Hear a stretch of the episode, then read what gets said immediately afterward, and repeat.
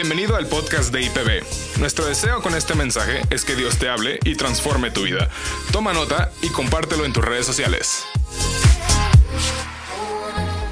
Muchas gracias. ¿Cómo están todos el día de hoy? Llenos de fe y de expectativa, listos para recibir algo de parte de Dios. ¿Están despiertos? La segunda reunión del día, ustedes pudieron dormir un poquito más. Ah, no, no, ustedes son los más espirituales. Porque sé que están despiertos desde las 5 de la mañana buscando el rostro de Dios, preparando sus corazones para venir a la reunión de las once y media y conectar en línea también.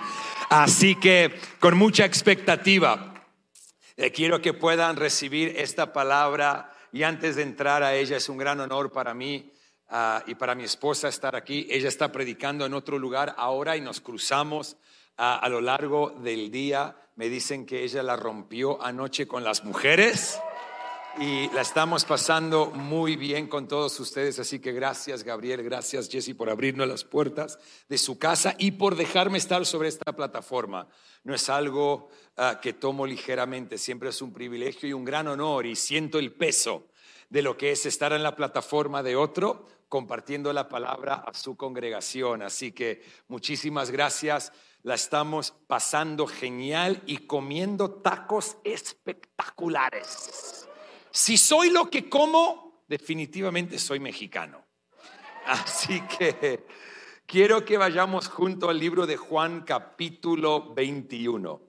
Juan 21, versículos 1 al 14. Ahí en tu casa, baja el café, baja el pastel, levanta tu pluma y papel para tomar notas, porque sé que hay en tu living, en tu cocina, donde estés escuchando este mensaje, Dios te quiere hablar a través de esta palabra. Nos dicen estos versículos, después de esto, Jesús se apareció de nuevo a sus discípulos junto al lago de Tiberiades. Sucedió de esta manera. Estaban juntos Simón Pedro, Tomás, al que apodaban el gemelo, Natanael, el de Caná de Galilea, los hijos de Zebedeo y otros dos discípulos. Me voy a pescar, dijo Simón Pedro. Nos vamos contigo, contestaron ellos. Salieron pues de allí y se embarcaron. Pero esa noche no pescaron nada. Se vuelve a repetir otra historia que vemos en los evangelios. No pescaron nada. Al despuntar el alba, Jesús se hizo presente en la orilla, pero los discípulos no se dieron cuenta de que era Él. Eh, muchachos, ¿no tienen algo de comer? Les preguntó Jesús. No, respondieron ellos. Tiren la red a la derecha de la barca y pescarán algo. Así lo hicieron. Y era tal la cantidad de pescados que ya no podían sacar la red es el Señor. Dijo a Pedro, el discípulo a quien Jesús amaba. Me causa gracia porque Juan está hablando de él mismo. Se está describiendo como el discípulo al que Jesús amaba. Deja que otros describan tu relación con Dios, porque ven el fruto de esa relación en tu vida. Tan pronto como Simón Pedro le oyó decir, es el Señor. Se puso la ropa porque estaba semidesnudo. Si vas a ir a pescar, ve semidesnudo. Y se tiró al agua. Los otros discípulos lo siguieron en la barca, arrastrando la red llena de pescados, pues estaban a escasos 100 metros de la orilla. Al desembarcar, vieron unas brasas con un pescado encima y un pan. Traigan alguno de los pescados que acaban de sacar, les dijo Jesús. Eh, Simón Pedro subió a bordo, y arrastró hasta la orilla la red, la cual estaba llena de pescados de buen tamaño. Eran 153, pero a pesar de ser tantos, la red no se rompió. La red no se rompió. Vengan a desayunar, les dijo Jesús. Ninguno de los discípulos se atrevía a preguntarle, ¿quién eres tú? Porque sabían que era el Señor. Jesús se acercó, tomó el pan y se los dio a ellos. E hizo lo mismo con el pescado. Esta fue la tercera vez que Jesús se apareció a sus discípulos después de haber resucitado. Señor, te damos gracias por tu palabra.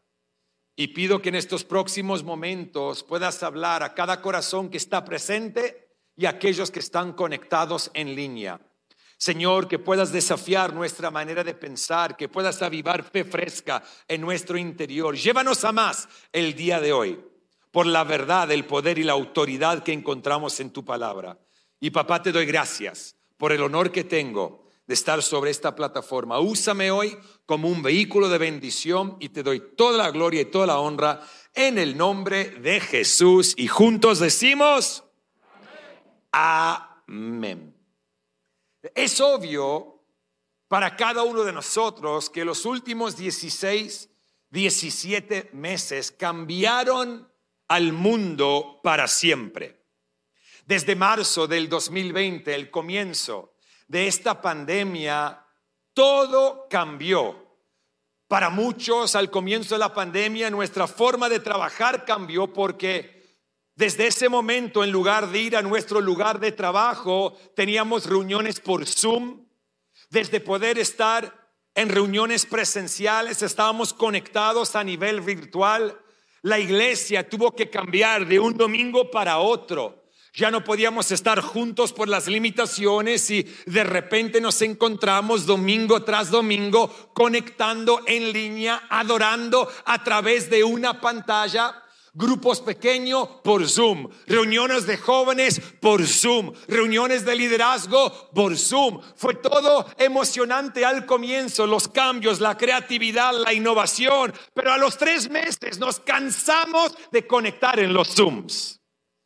Yo recuerdo que cuando tuvimos que ir de un domingo al otro a iglesia virtual, solamente teniendo en Argentina en ese entonces cinco años como iglesia, en ese entonces tres años como iglesia en San Pablo, once meses como iglesia en Monterrey.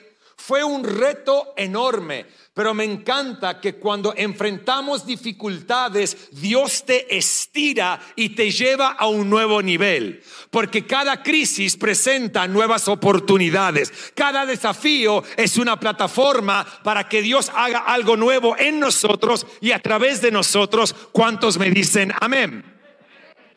Y recuerdo que en esas primeras semanas de iglesia virtual, iglesia en línea, por la demanda que la nación estaba poniendo, que los habitantes en ese entonces de Argentina estaban poniendo en las redes, en el internet, por todo lo que se descargaban, porque no podíamos salir de nuestras casas.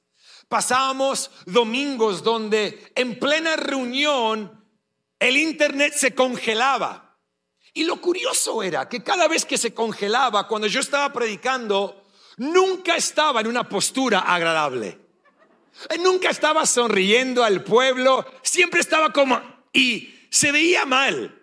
Y yo no podía creer que se colgaba, se tildaba, se congelaba el Internet vez tras vez y arruinaba la experiencia que la gente estaba teniendo con nuestras reuniones. Y era súper frustrante, especialmente para alguien que le encanta la excelencia, especialmente para alguien que quiere dar lo mejor para lo que hacemos con Dios. Y entre semana, esas primeras semanas de la pandemia, nos encontrábamos en los teléfonos con los proveedores de internet reclamándole, tienen que hacer algo con su servicio, tienen que hacer algo con lo que están haciendo. Y ellos no aguantaban la demanda, las redes saturadas y nos daban la misma respuesta vez tras vez que era súper frustrante. Nos decían lo que tienen que hacer es simplemente refrescar la página. Y para nosotros era un problema mucho más grande que simplemente refrescar la página. Estas empresas no aguantaban la demanda, no aguantaban la demanda. Y para muchas personas el 2020 fue un año donde sus vidas se congelaron. De la misma manera que se tildaba el Internet cuando todo se transformó en virtual, por lo por la incertidumbre, por la pandemia, por las limitaciones, por el encierro, por tantas cosas que tuvimos que enfrentar y seguimos enfrentando hasta el día de hoy, para muchas personas se sintieron como si sus vidas se congelaron. No veían un progreso, cómo iban a progresar hacia adelante, no veían un camino, no veían una salida. Muchos hoy se encuentran en la misma situación. ¿Y por qué te cuento todo esto? Porque Pedro y los discípulos experimentaron lo mismo.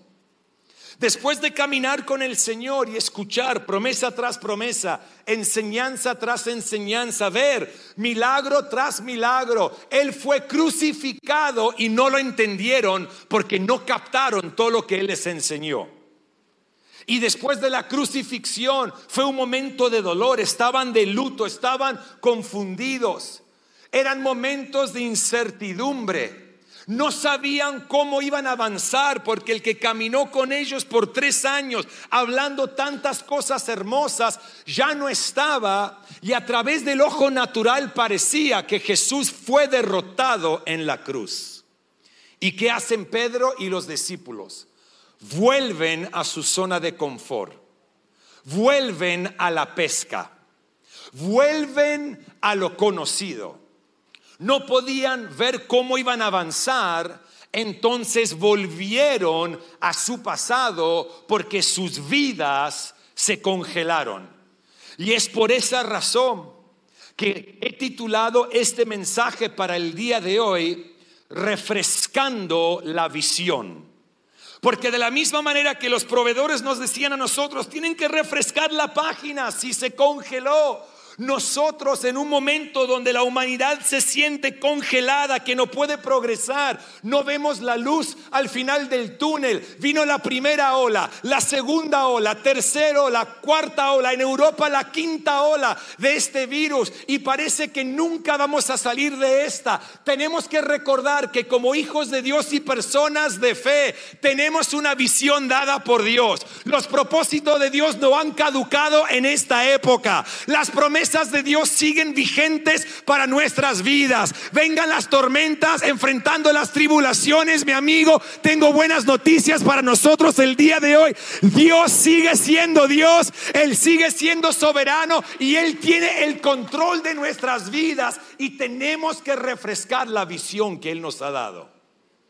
Me encanta que cuando Pedro y los discípulos volvieron a su pasado porque no vieron cómo iban a avanzar, que Jesús tiene un encuentro con ellos una vez más. ¿Por qué? Porque es un Dios de segunda oportunidades.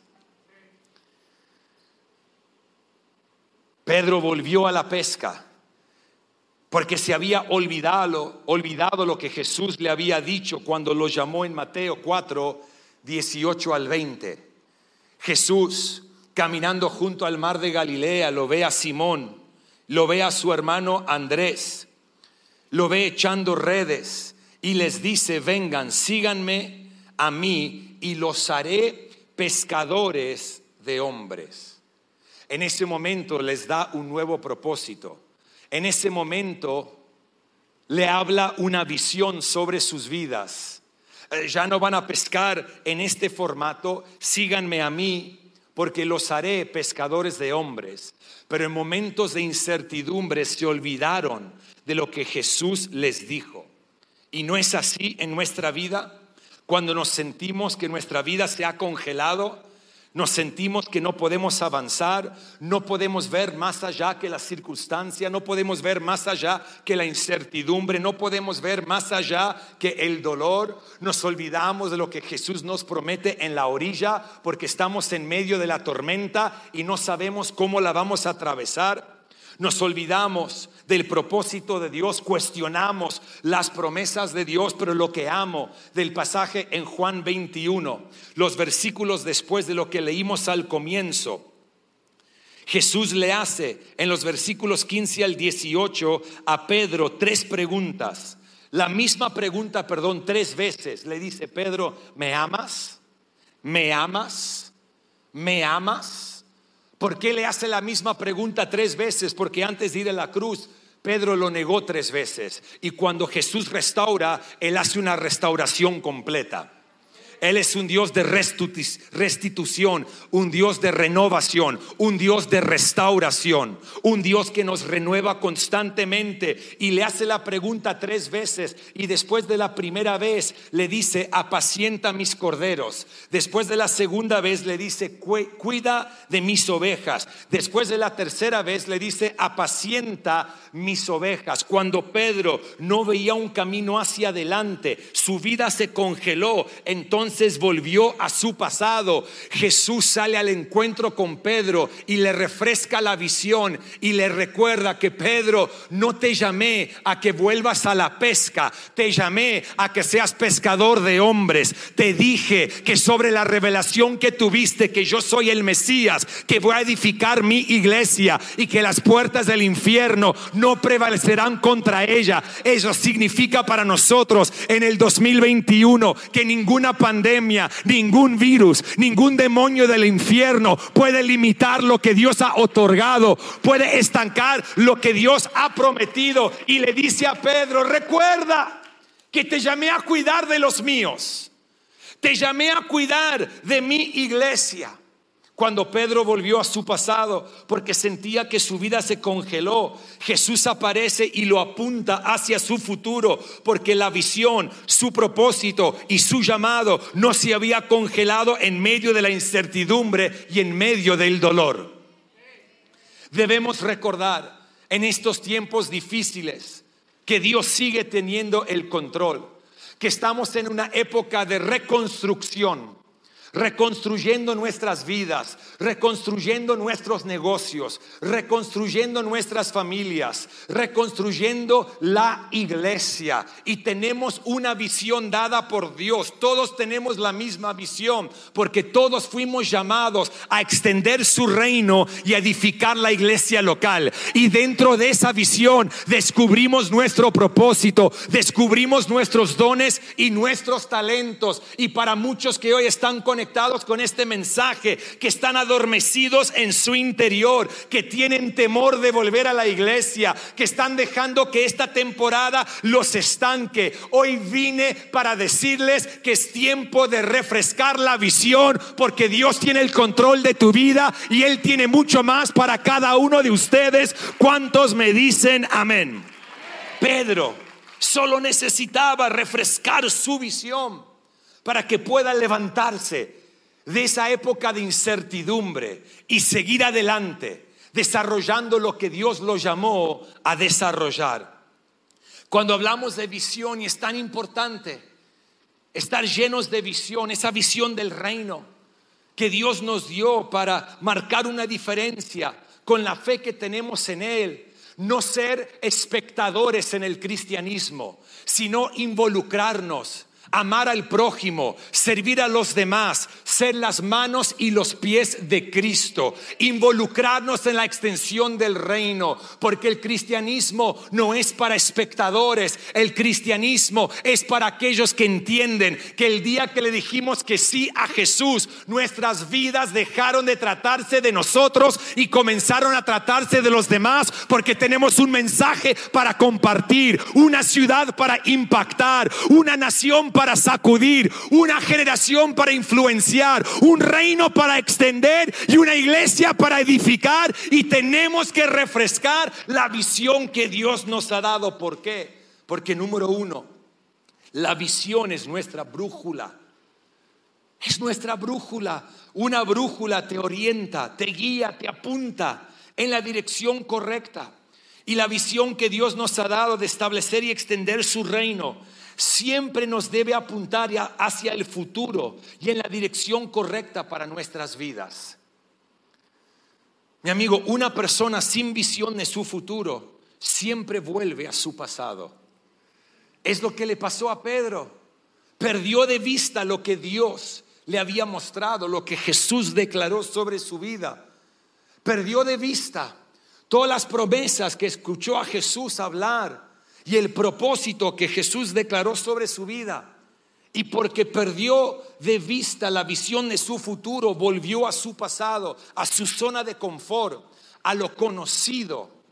Y lo peor que podemos hacer como iglesia en estos momentos es querer volver, volver a la vida prepandemia. Porque el mundo ha cambiado. La iglesia ha cambiado. Estamos haciendo una reunión híbrida en esta reunión.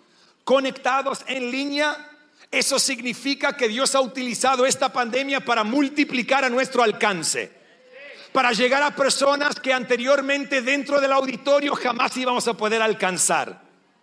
Para que el mensaje penetre los puntos de nuestras ciudades y nuestras naciones como nunca antes.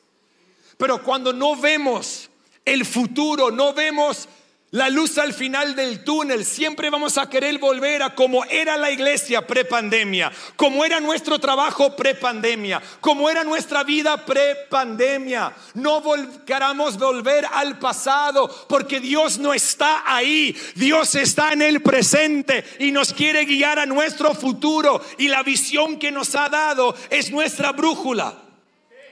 Una iglesia sin visión de futuro siempre va a querer volver a su pasado.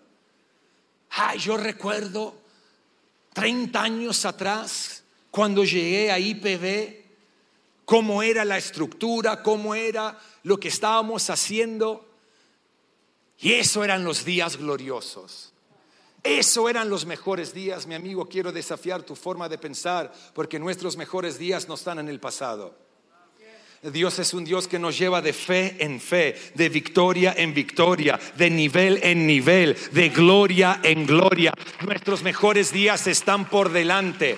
Una iglesia que no tiene visión de su futuro siempre va a querer volver a su pasado. Le pasó al pueblo de Israel en medio del desierto, dando vueltas en el desierto porque no entendieron lo que Dios les dijo.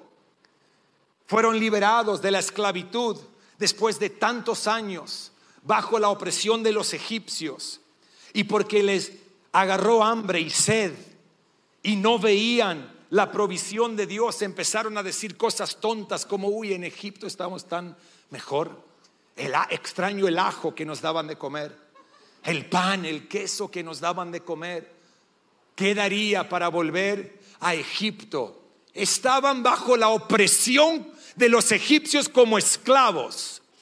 Pero en medio de la incertidumbre, perdieron de vista la promesa de la tierra prometida, donde iba a fluir leche y miel. Y porque perdieron de vista su futuro, quisieron volver a su pasado, pero como personas de fe, en medio de cualquier situación, la visión que Dios nos dio de nuestra tierra prometida debe ser nuestra brújula y siempre guiarnos a lo que Dios ha preparado para nosotros. ¿Cuántos me dicen amén? En segundo lugar, te quiero compartir el día de hoy que la visión alimenta nuestra imaginación. La visión alimenta nuestra imaginación. ¿Qué está alimentando tu imaginación? Efesios capítulo 3, versículos 20 al 21 nos dice, al que puede hacer muchísimo más que todo lo que podamos imaginar o pedir por el poder que obra eficazmente en nosotros. A Él sea la gloria en la iglesia y en Cristo Jesús, por todas las generaciones, por los siglos de los siglos. Amén. Al que puede hacer muchísimo más que todo lo que podamos imaginarnos. ¿Qué es lo que puedes imaginar? Porque al final de tu imaginación es donde vemos el comienzo de Dios. Dios comienza al final de nuestra imaginación. Así que te quiero desafiar, jóvenes, no tan jóvenes. Si hoy te despertaste y está fluyendo el aire por tus pulmones, significa que Dios no ha terminado contigo. Así que quiero decirte, imagina a lo grande. Porque Dios puede hacer mucho más de lo que podemos imaginar. ¿Qué estás imaginando? ¿O has dejado de imaginar porque sentís que tu vida se ha congelado? La creación de nuestro futuro comienza con nuestra imaginación. ¿Qué es lo que ves? Y por favor, no me malinterpretes, no te estoy preguntando qué es lo que ves con tus ojos abiertos. ¿Qué es lo que ves con tus ojos cerrados? Porque ahí es donde la fe opera. Ahí es donde la imaginación se despierta. ¿Qué es lo que ves con tus ojos cerrados. ¿Qué estás imaginando para tu matrimonio? ¿Qué estás imaginando para tu economía? ¿Qué estás imaginando sobre tu futuro? ¿Qué estás imaginando para tu iglesia, para tu ciudad, para tu nación? ¿Qué es lo que ves? Cuando vivimos llenos de visión, esa visión alimenta nuestra imaginación. Recuerdo cuando nos mudamos a Argentina desde Sydney, Australia, hace seis años atrás. El 10 de agosto cumplimos seis años desde que nos mudamos. Las primeras semanas andábamos en taxis y en Ubers mientras esperábamos comprar nuestro carro. Mis hijos cuando llegamos al país hablaban cinco palabras en castellano, entonces hablamos en inglés por todas partes, el inglés es nuestro primer idioma. Sé que se dan cuenta que soy australiano por mis ojos azules y cabello rubio. Y cuando estábamos en taxis o Ubers y nos escuchaban hablar inglés con nuestros hijos, el taxista o el Uberista nos preguntaba de dónde nos están visitando. Y les respondíamos, no, no, no estamos, no estamos visitando, acabamos de mudarnos a Argentina, de Australia. Y la respuesta siempre fue la misma, fue, ¿qué? Se, se acaban de mudar de Argentina, de Australia a Argentina. ¿Están locos? Vuelvan con sus hijos. No hay futuro acá para ellos. Siempre lo mismo, la, la corrupción, la inflación, la división que hay en el país, la narrativa siempre fue la misma. No importa con quién hablamos, la reacción siempre fue la misma. ¿Están locos? Me recuerdo una tarde que me enojé tanto de escuchar lo mismo y de la gente hablar muerte sobre el país. Y le dije a un taxista, Señor, perdón, discúlpame, pero tienes que entender que yo soy un pastor, soy un hombre de fe y nos mudamos de Australia a la Argentina para comenzar una iglesia. Y lo que tú ves sobre la Argentina no es lo que yo veo. Lo que yo veo son posibilidades. Lo que yo veo es una generación que quiere producir un cambio. Lo que yo veo es esperanza para nuestro futuro. Lo que yo veo es que si personas pueden cambiar su forma de pensar, podemos cambiar lo que vemos en la sociedad. Lo que yo veo es un Dios que tiene el control de todas las cosas. Y decidí esta tarde que jamás voy a permitir que la vista de otro determine mi visión. ¿Qué es lo que ves con tus ojos cerrados? No dejes que la vista de otro determine tu visión. Deja que la visión alimente tu imaginación. ¿Qué es lo que ves sobre esta iglesia?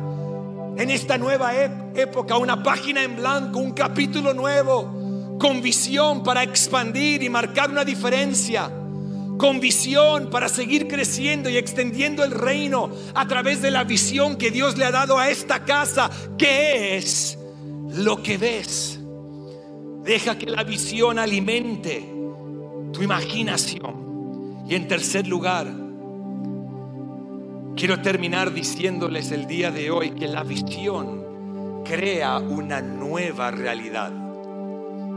La visión crea una nueva realidad. Lucas capítulo 12, versículos 29 al 34. De la traducción El mensaje. Esto es lo que dice y por favor presten atención.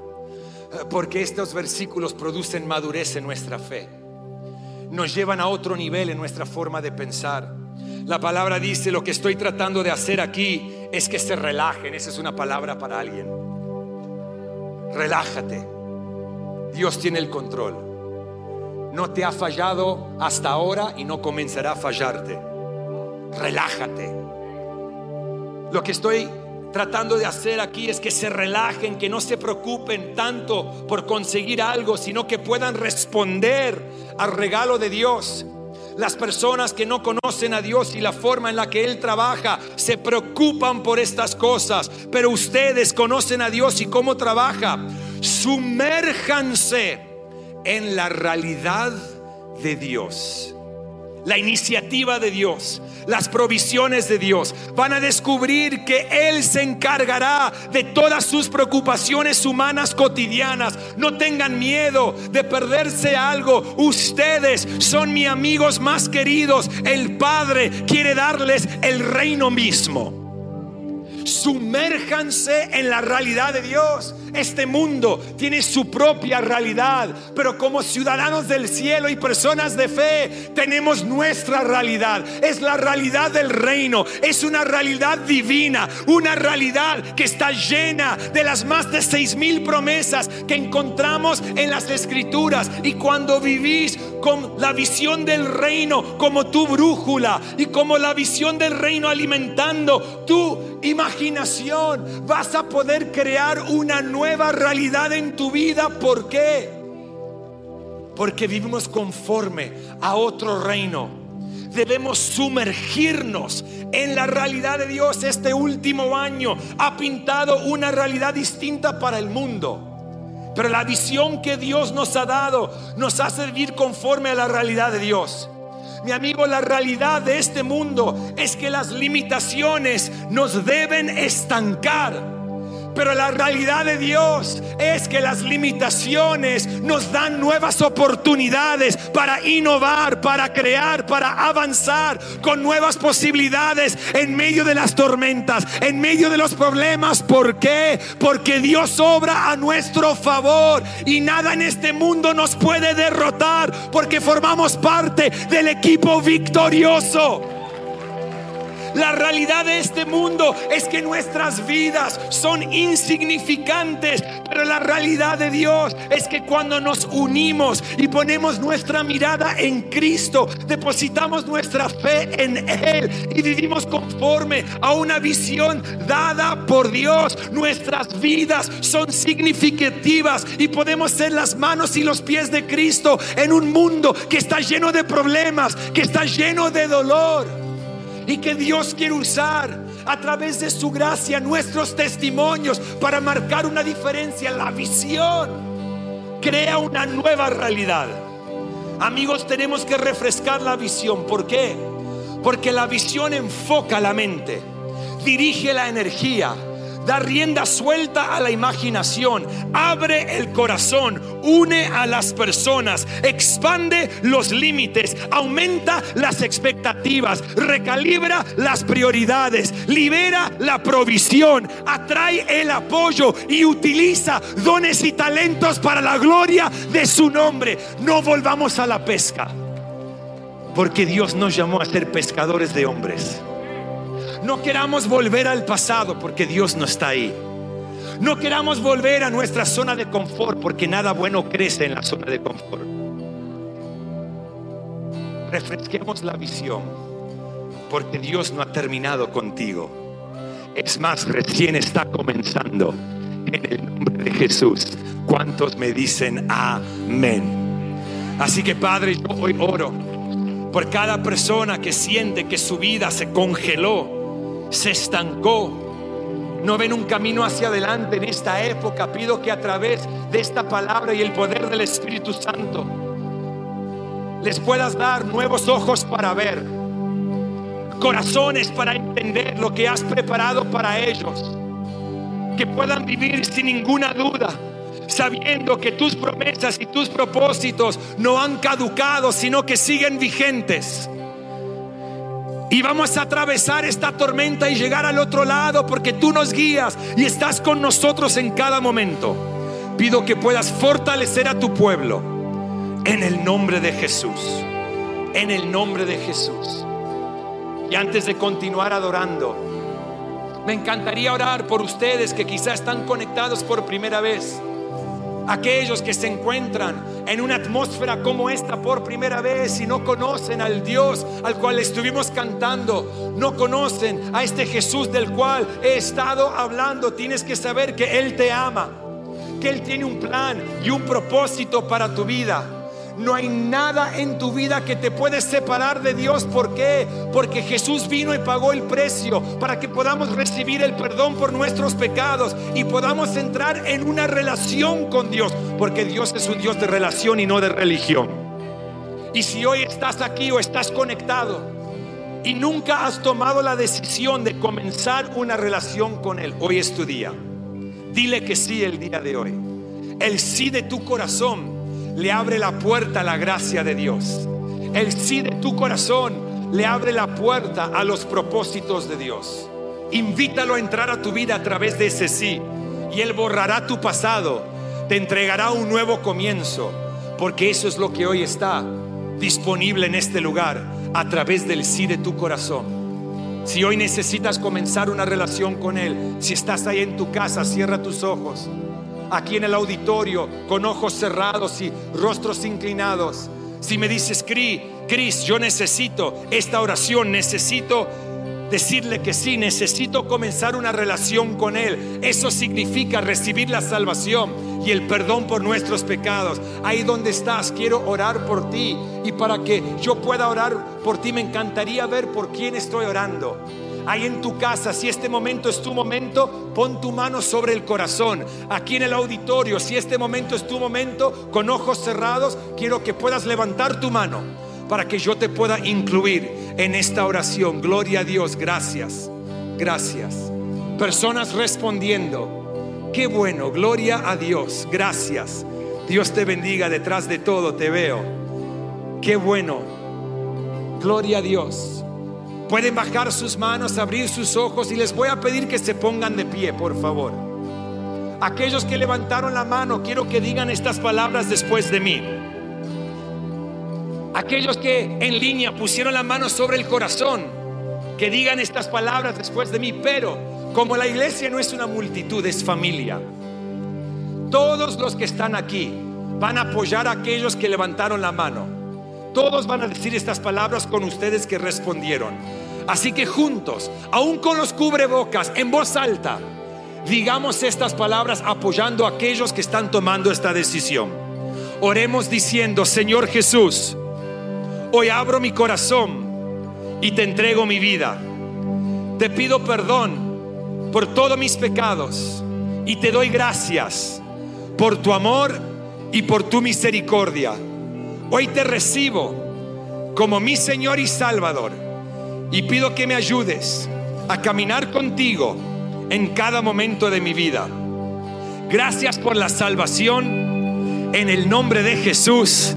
Amén y amén. Iglesia, con un fuerte aplauso podemos felicitar a aquellos que levantaron su mano, aquellos en línea que oraron esas palabras y vamos con un corazón lleno de gratitud porque hoy hay salvación en la casa de Dios. Vamos a adorar al único que es digno de recibir la canción que fluye de nuestro corazón.